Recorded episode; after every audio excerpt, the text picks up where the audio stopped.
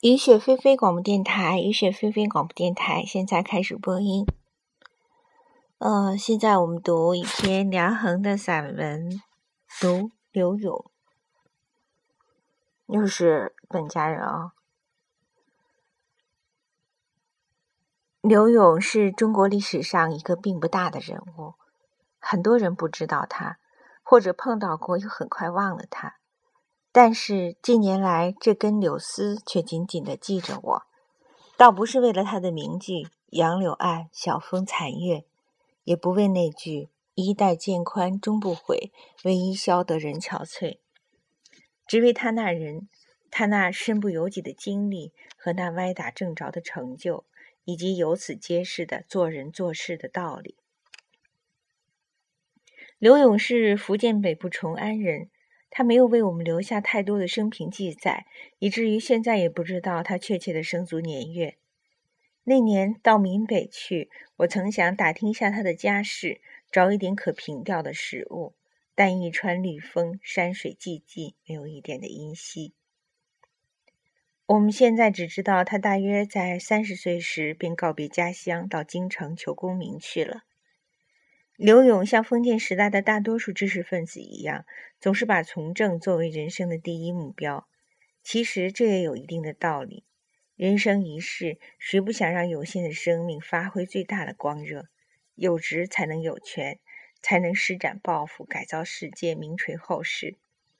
那时没有像现在这样成就多元化，可以当企业家、当作家、当歌星、当球星、当富翁。要成名，只有一条路，去当官。所以就出现了各种各样在从政大路上跋涉着的，而被扭曲了的人，像李白、陶渊明那样求政不得而求山水，像苏轼、白居易那样正心不顺而求文心。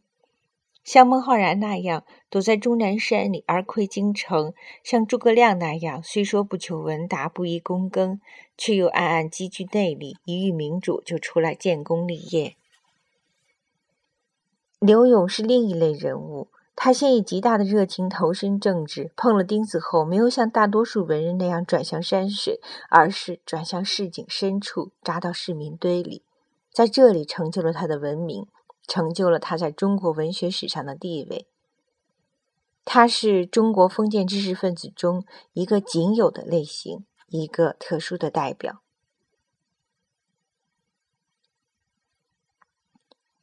刘永大约在公元一零一七年，宋真宗天禧元年时到京城赶考，以自己的才华，他有充分的信心金榜题名，而且幻想着有一番大作为。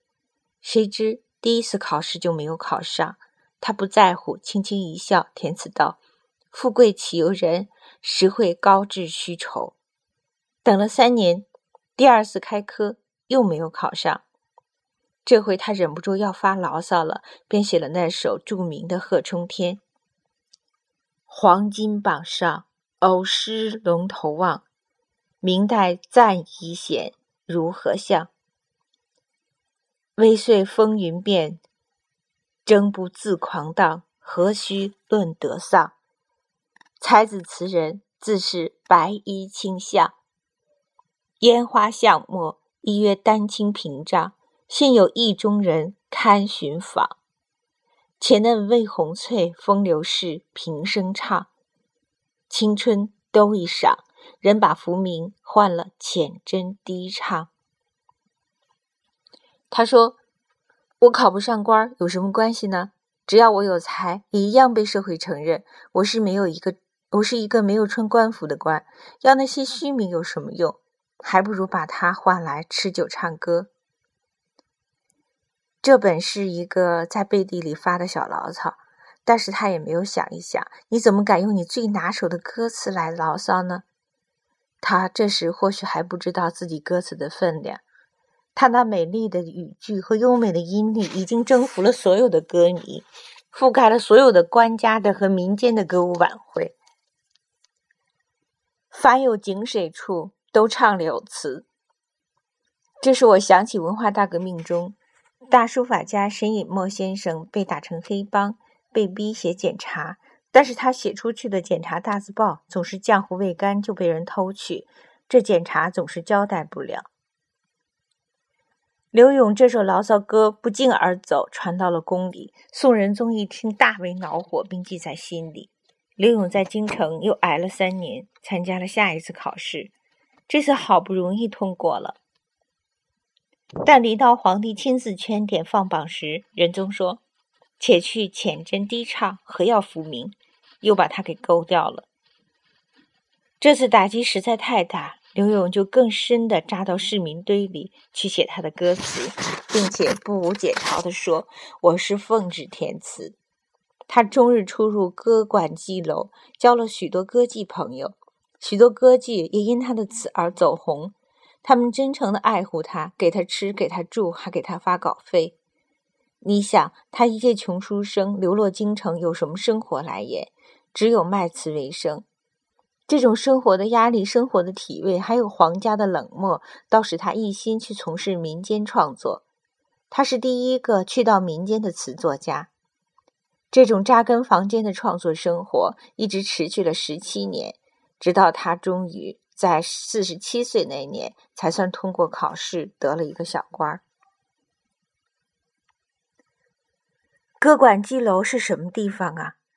是提供享乐、制造消沉、拉你堕落、教你挥霍、引人轻浮、教人浪荡的地方。任你有四海之心、摩天之志，在这里也要魂销骨缩，化成一团烂泥。但是刘勇没有被化掉，他的才华在这里派上了用场。成语言脱颖而出，锥子装在衣袋里，总是要露出尖儿来。宋仁宗嫌刘勇这把锥子不好，啪的一声，从皇宫大殿上扔到了市井底层。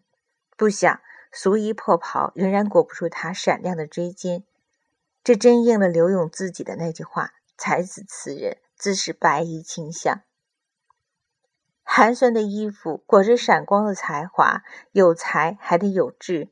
多少人进了红粉堆里，也就把才呕了粪。也许我们可以责备刘勇没有大志，同为此人，不像辛弃疾那样男儿到死心如铁，看世手补天裂；不像陆游那样自诩封侯在万里，有谁知鬓虽残，心未死。时势不同，刘勇所处的时代，当北宋开国不久，国家统一，天下太平，经济文化正复苏繁荣。京城汴京是当时世界上最大的都市，新兴市民阶层迅速形成，都市通俗文艺相应发展。恩格斯论欧洲文艺复兴时说：“这是需要巨人，而且产生了巨人的时代。市民文化呼唤着自己的文化巨巨人。”这时，刘勇出现了，他是中国历史上第一个专业的市民文学作家。市井这块沃土。堆拥着它，托举着它，它像田禾见了水肥一样拼命的疯长，淋漓酣畅地发挥着自己的才华。刘勇于词的贡献，可以说，刘勇于词的贡献可以说，如牛顿、爱因斯坦与物理学的贡献一样，是里程碑式的。他在形式上把过去只有几十字的短令发展到百多字的长调。在内容上，把词从官词解放出来，大胆引进了市民生活、市民情感、市民语言，从而开创了市民所歌唱着的是自己的词。